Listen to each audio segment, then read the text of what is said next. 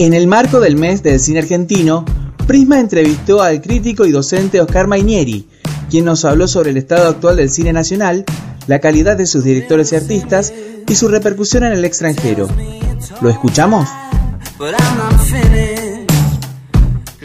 Teniendo en cuenta que se está desarrollando el mes del cine argentino, la iniciativa del Inca, eh, ¿Qué te parece este tipo de propuestas por parte del organismo del Estado para fomentar el consumo del cine argentino? Excelente, tendría que ser todo el año.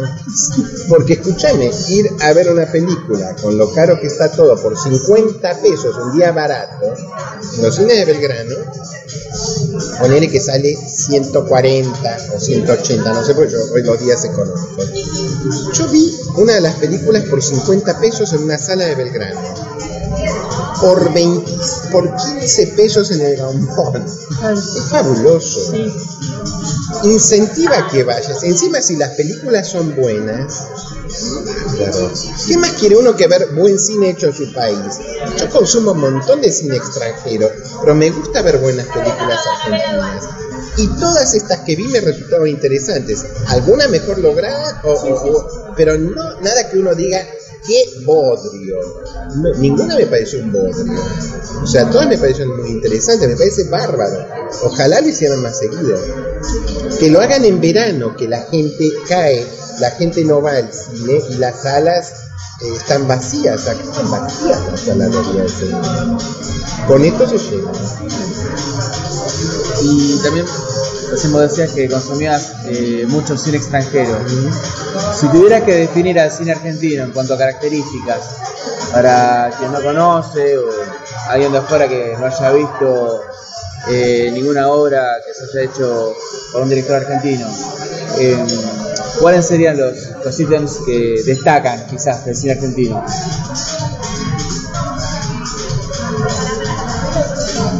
Bueno, se puede llegar a conocer un poco la Argentina a través de sus películas.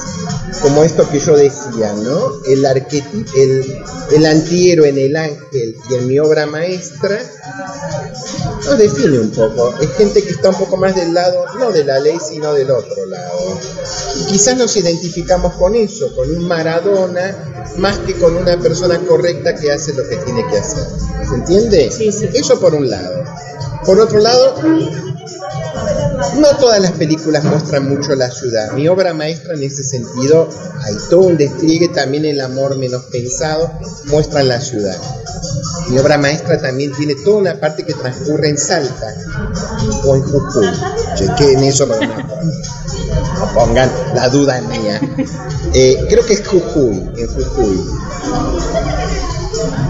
Córdoba está bien vista eh, por casa propia, o sea, pero las dos que transcurren en el sur tienen paisajes, o sea, que venden el sur nuestro de una manera impresionante. Tanto Joel como mi mejor amigo y el año pasado la cordillera. Un bodrio importante, pero tenía como característica el tema de ese, hotel en medio de nuestra cordillera, algo espectacular. La idiosincrasia argentina también.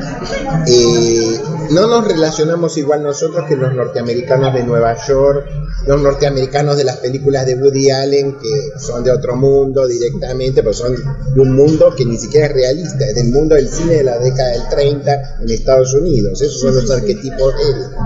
Eh, o, qué sé yo, que el cine de Almodóvar, que también es un cine muy artificioso, o el cine realista español, porque ahora hay muy buenas películas españolas de producción, de género, thrillers sobre todo, que muestran un poco la idiosincrasia española. No nos relacionamos de la misma manera. Es una buena forma de entrada a conocer eh, la amistad entrañable del personaje de Brandoni y el de Franchella, mi obra maestra, como la vinculación del ángel con su amigo, vos no lo ves en una película española, norteamericana.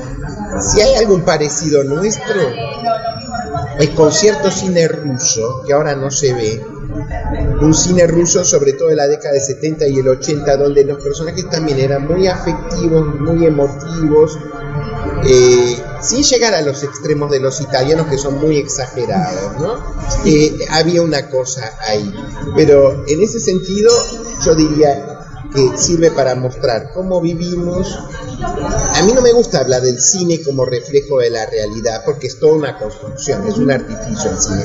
Pero podemos decir que las películas a uno que no conoce el país le dan una idea de cómo es su gente, de cómo es su cultura, sus valores, ya hablamos de los valores, el ámbito geográfico, sobre todo cuando explotan nuestros paisajes que son impresionantes, la modernidad o la decadencia de nuestras zonas urbanas también, la quietud transcurre en una estancia y ahí tenés el campo argentino, justamente. Eh, hay otras películas también que se han mostrado sobre eso.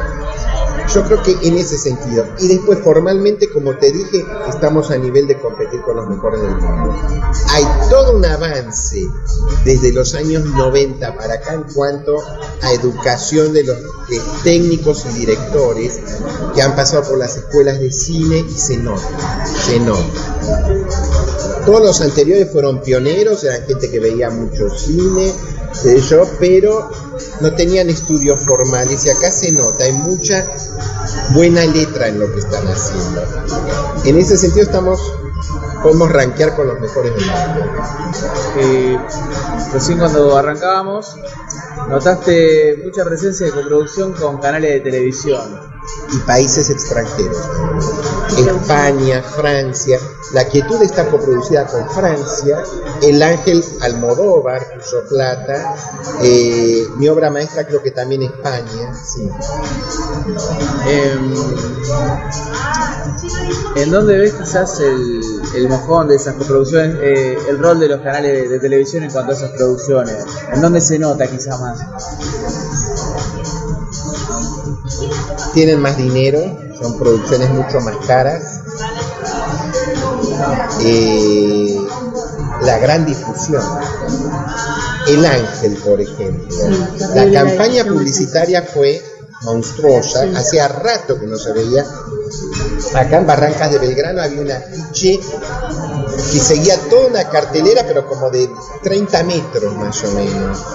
Hacía mucho que no se veía.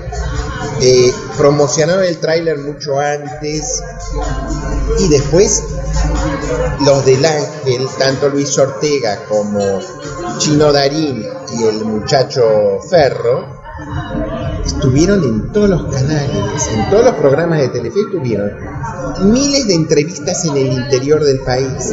En YouTube podés ver decenas de entrevistas. Hicieron un raid que no, no se puede creer. O sea, difusión y publicidad. Lo mismo eh, Darín con El Amor Menos Pensado, Mercedes Morán, pasearon por los canales, sobre todo de Telefe, y eh, La Quietud yo vi a Martina Guzmán en eh, varios programas de Telefe Ahora, lo que me parece bueno de, pues es el temor, a veces cuando hay capitales importantes de una productora como un canal de televisión, que le recorten las alas al director en cuanto a creatividad. Si es una producción Suar, uno sabe lo que va a ver. No es que Suar va a conseguir que eh, Caetano o Trapero lo dirija. No, va a ser un producto estándar, bien hecho, Pero Telefe podría haber puesto objeciones a El Ángel o a La Quietud. La Quietud es una película muy fuerte, muy fuerte por todo lo que implica. Lo que se ve también, pero más lo que implica. Y Telefe es el canal de la familia. La familia que muestra La Quietud es la familia más retorcida y podrida que uno ha visto en el cine nacional en muchos años. No me digan que no es un café original. Sí, sí. Estamos en contacto con la naturaleza. O sea, eso está bueno, que no hay censura, no hay... Vos ves que no les cortan las alas a los directores. Trapero ha podido hacer lo que ha querido con la quietud. Y ahí está interviniendo el canal de la familia. Eso me parece fantástico, la libertad de la que gozan los creadores. Lo mismo Luis Ortega. Luis Ortega hace jugadas un poco eh, uno puede ver esto es una cuestión de análisis crítico, ¿no? No es que el espectador común lo ve, pero uno que tiene mucho entrenamiento puede ver que Robledo Puch es construido en la película como héroe nacional, como figura argentina importante, porque lo ponen a tocar el himno. Las condiciones del himno, la argentinidad, van al personaje. Chino Darín, yo la primera vez que lo vi en la película, vi a San Martín porque le dejaron las patillas entre la nariz aguileña, las patillas como San, y, le achataron los rulos y parece el cuadro famoso de San Martín donde San Martín está acá y tiene la bandera argentina atrás. Y encima qué hace el director para reforzar el sentido de esa construcción te pone en las primeras imágenes del chino Darín en la dirección de la escuela al lado de la bandera. Te recuerda el retrato, inconscientemente te recuerda esas cosas, las hacen los grandes directores. Pues no es algo que tenga que ver con el contar la historia, esto es a nivel de connotación, es ya una cuestión estética, artística. Esto uno lo encuentra en un Kubrick, en un Scorsese, en un Berman, en un Buñuel. Hay un salto en ese sentido entonces, eso, hay cuestiones que eh, están muy trabajadas en estas películas que antes no se hacían. Vamos a remontar a Torre Nilsson. Torre Nilsson hacía Otros directores también. No son, yo hablo, nosotros tenemos directores muy importantes. Torre Nilsson, dentro del cine autor estoy hablando. ¿eh? Eh, Torre Nilsson, después viene Fabio, que fue discípulo de Torre Nilsson, fue actor y discípulo de él, con otro cine totalmente distinto, de raigambre más popular, los mitos populares, mientras Torre Nilsson era toda la cuestión de la decadencia de la burguesía, este, después tenemos en los 80 María Luisa Bember, que introduce todo lo que es la mirada feminista en nuestro cine, considerada a nivel mundial. Camila compitió por el Oscar a Mejor Película Extranjera. Autores, estoy hablando, y después tenemos a la gran figura del nuevo cine argentino, que quién es, dentro del cine autor, Lucrecia Martel. Ah, sí. Sama está en la lista y no es una película fácil, ni entretenida, ni interesante. Es interesante, pero no entretenida.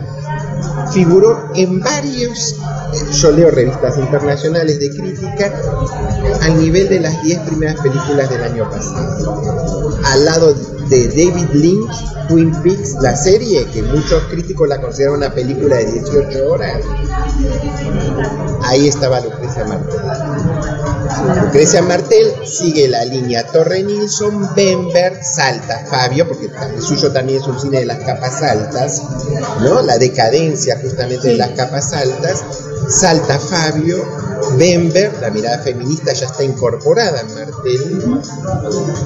Y la quietud tiene algo de querer aproximarse al universo Martel, pero Martel tiene una escritura cinematográfica que la distancia de es realmente a un nivel muy alto, porque justamente el realismo en ella está, pero muy enrarecido.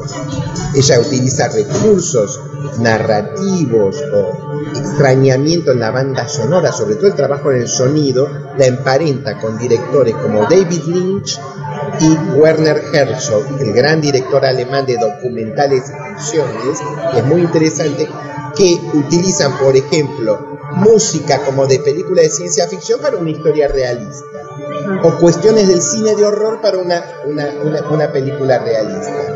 Y con un lenguaje de un nivel de depuración estético altísimo. Tenemos que hablar ya de un Antonioni, que son grandes directores de la historia del cine.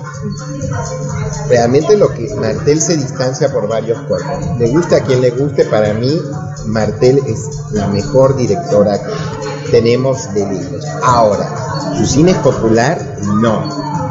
El cine de arte. El arte, hay quienes dicen que uno tiene que acercarse sin prejuicios y que ellos todos entendemos el arte. hay cierto arte que necesita cierta preparación, te llega por los sentidos, te puede dormir también, porque es una reacción lógica, pero es ese tipo de arte que tiene que ver con la modernidad, donde cuanto más vos te expones a la película como si fuera una cantera y escarbás, más te enriqueces vos. Películas como 2001 Odisea del Espacio, que no son películas fáciles, no son entretenidas, pero si vos te metes en la propuesta sin prejuicios, puede ser una experiencia realmente sobrenatural. En ese sentido, para mí ella se despega por varios cuerpos de todos los Y dentro de lo que a mí me gusta, Ortega con lo que ha hecho la historia del clan en televisión, donde había muchas zonas tipo David Lynch también. Y no porque yo lo compare con David Lynch, sino porque me parece que son propuestas estéticas muy homogéneas. No es que yo digo le está copiando, no. Integra cosas que en el universo que él crea pasan a ser propias. Yo las vi en David Lynch, pero el arte no es una cuestión de quién es el primero y quién es el segundo, ¿se entiende?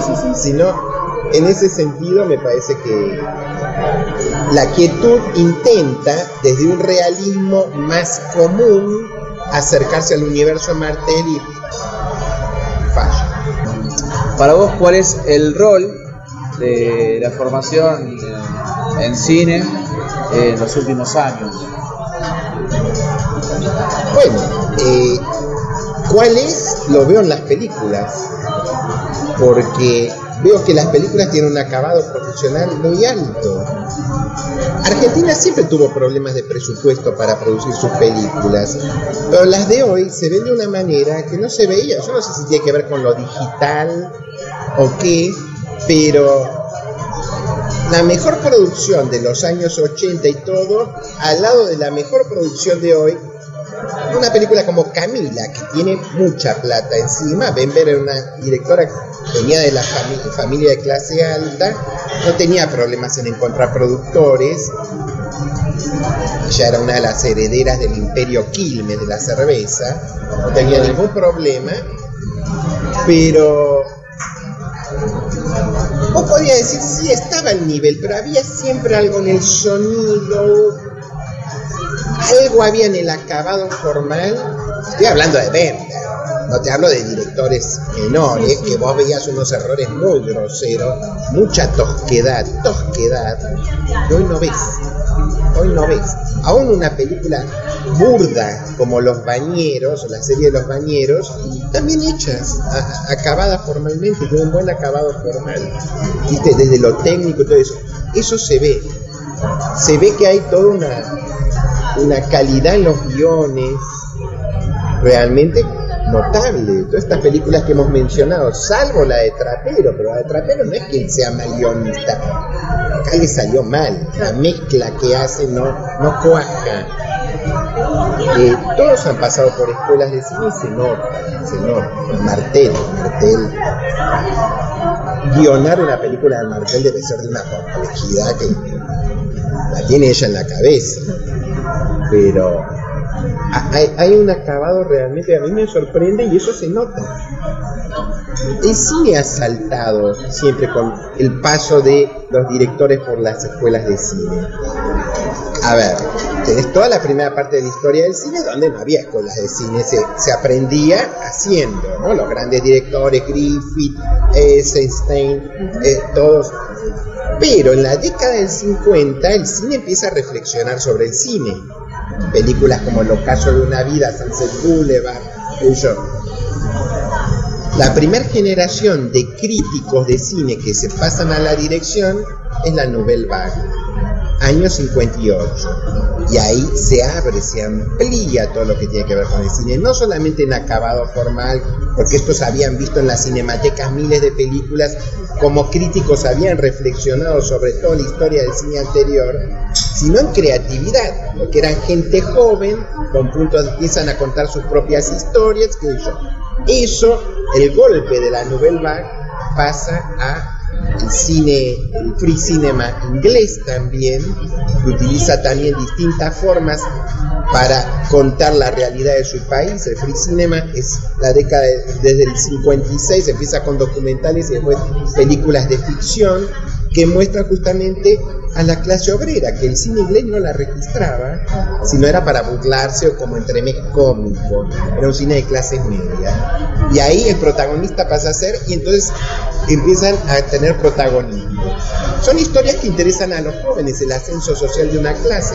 Acá en Argentina, la generación del 60, después de Torre Nilsson, son todos directores jóvenes muy influidos por el cine europeo de arte. No son películas todas muy entretenidas, pero son muy interesantes. Son películas de búsqueda que nuestro cine, que siempre está plagado por el realismo y el costumbrismo, era como una revolución. Entonces, estos pibes que del nuevo cine argentino vienen de escuelas de cine la mayoría y han reflexionado sobre el cine. Y eso se nota. Ellos no se van a permitir algo chapucero, hecho de manera... Antes era porque no había posibilidad de hacerlo mejor, no había el dinero, no había... A veces no había conocimiento también. Pero a mí me sorprende realmente, estoy muy sorprendido porque no es que vi tres películas, vi siete y de distintos. Todas tienen un acabado impresionante. La comparación también con el cine extranjero, volviendo de vuelta al consumo con el cine extranjero. Eh, ¿En qué nivel está el cine argentino comparado con el cine extranjero?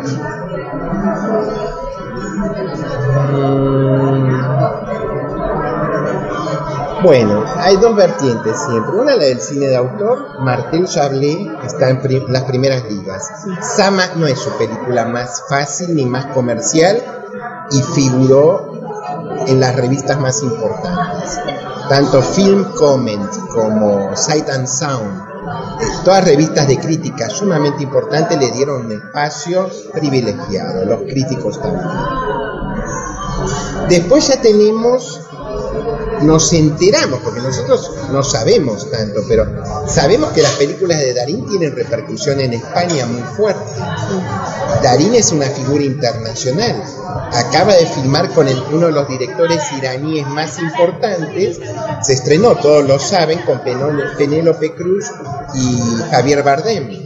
Elenco internacional y él está en categoría estelar ahí. Y no tiene que hacer como si fuera Hollywood de narcotraficante mexicano y de ese tipo de cosas. Darín es una estrella con derecho propio reconocida en España. Pero toda una serie de cine comercial que abre sus puertas a otros países y entra y se dará con subtítulos, si es en Francia, qué sé yo, pero en España tiene buena acogida. Después yo no sé el recorrido, sé que las películas nuestras circulan por mucho por festivales, pero no sé si se estrenan comercialmente. Bueno, Relatos Salvajes sí, fue nominada para el Oscar, pero no sé el recorrido comercial que tienen. yo creo que también se han estado moviendo mucho en los últimos 15 años para que el cine nacional tenga efecto afuera, ¿no? Eso habría que profundizar, no es mi tema, pero porque veo que hay publicaciones donde aparece el cine argentino mencionado. Un director que también es una figura importante del nuevo cine argentino, Sandro Alonso, que tiene una propuesta muy radical, muy, muy extrema, también es una figura importante en Nueva York, en los grandes centros cosmopolitas, ¿no? Lo tienen en cuenta él es el que hizo La Libertad, Los Muertos, tiene varias películas que son cruzas de ficciones con documental, muy cine de arte.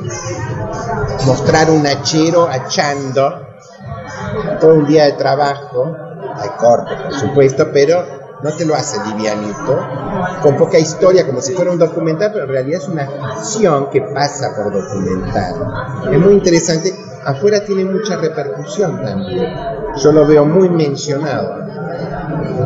Pero si no fuera que masivamente nuestro cine tiene eco afuera, debería tenerlo, porque puede competir. En ese sentido yo veo que acá todavía nos falta una gran...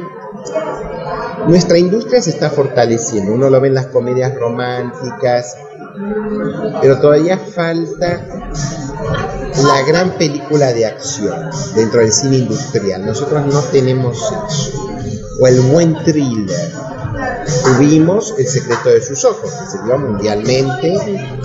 Eh, es una, por 20 thrillers que se hace acá, es una muy buena. Es una, una beta, el thriller entra muy fácilmente en cualquier país. Es una beta que habría que, profundizar. Porque con todas las historietas de corrupción que tenemos y que yo, te puedo hacer unos thrillers fantásticos. Muerte de un fiscal. Eh, todo, todo, lo que tenemos y, eso falla. Se ve que hay que profundizar en algunos géneros que nos vendría bien el policial.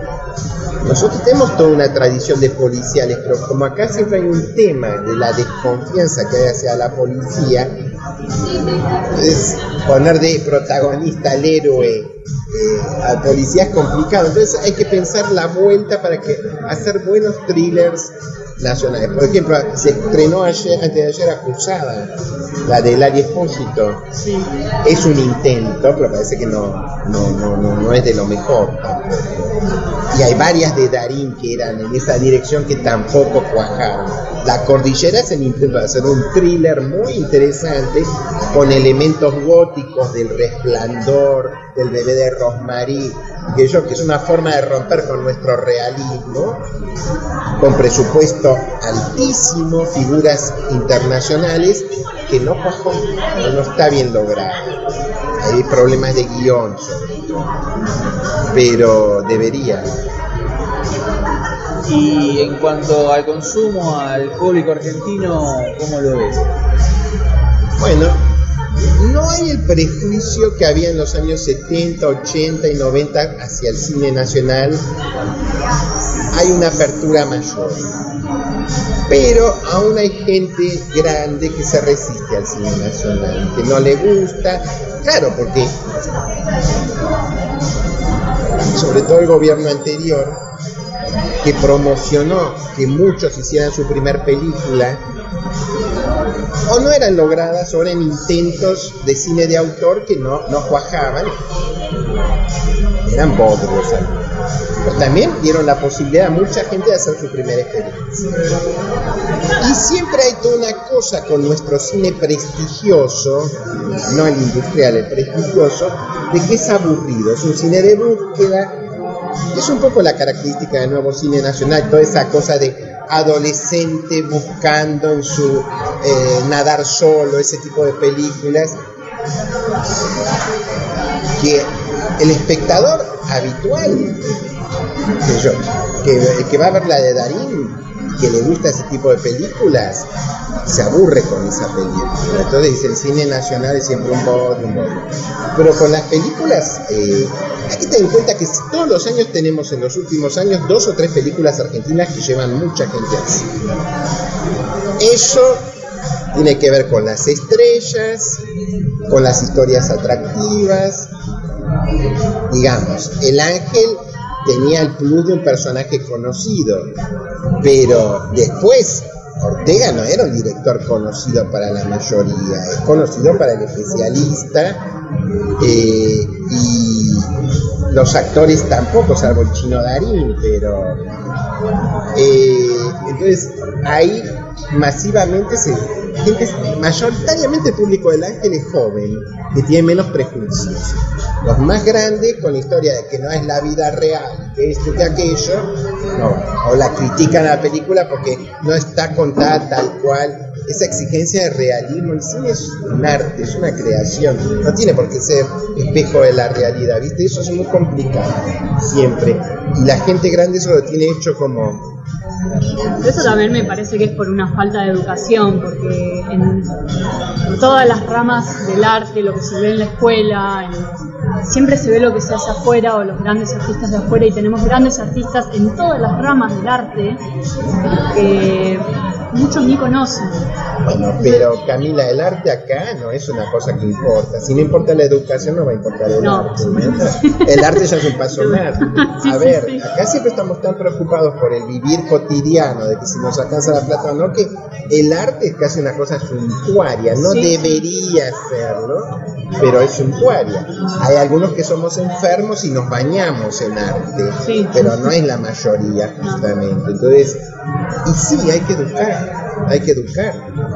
Eh, ustedes, por ejemplo, que están estudiando, vos en escuelas de cine, no tendréis que quedar con el cine del presente, tenés que ir para atrás. Porque si no parece que todo se hizo hoy, todo hecho de antes. Quizás lo hicieron mejor antes. Si uno se queda solamente con el presente, es pobre, es pobre. Uno tiene que tener la curiosidad como para investigar. Yo siempre he sido cinéfilo desde chico, de ver 6, 7 películas por semana. Y después, como en mi época no había, eh, no había universidad entrar al tema de la crítica de cine, que yo, yo hice cursos y todo, pero me metí en letras, hice la carrera de letras y después se abrió arte combinada donde entra la crítica de cine y yo hice algunas materias y que yo. Pero el arte sobre todo y el saber es viendo. ¿Viste? Ver, exponerse, aunque te aburras, porque lo que no entendés hoy lo puedes entender mañana, y eso te va dando toda una formación. Por Bueno, quien quieren leer mis críticas, yo escribo en una revista digital que se llama Regia Magazine. Tengo una página web que se llama Oscar Cinéfilo. Yo doy cursos de estética del cine, algunos privados, otro en una librería que es la librería Menéndez, en Paraguay 431. Y después doy clases particulares también, ¿no? Así de estética del cine y todo eso. Estoy más del lado del cine que de la literatura.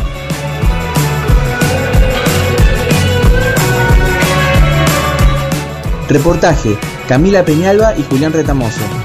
Texto, Iván Aniti. Edición de audio y voz en off, Julián Retamoso. Prisma Contenidos, 2018.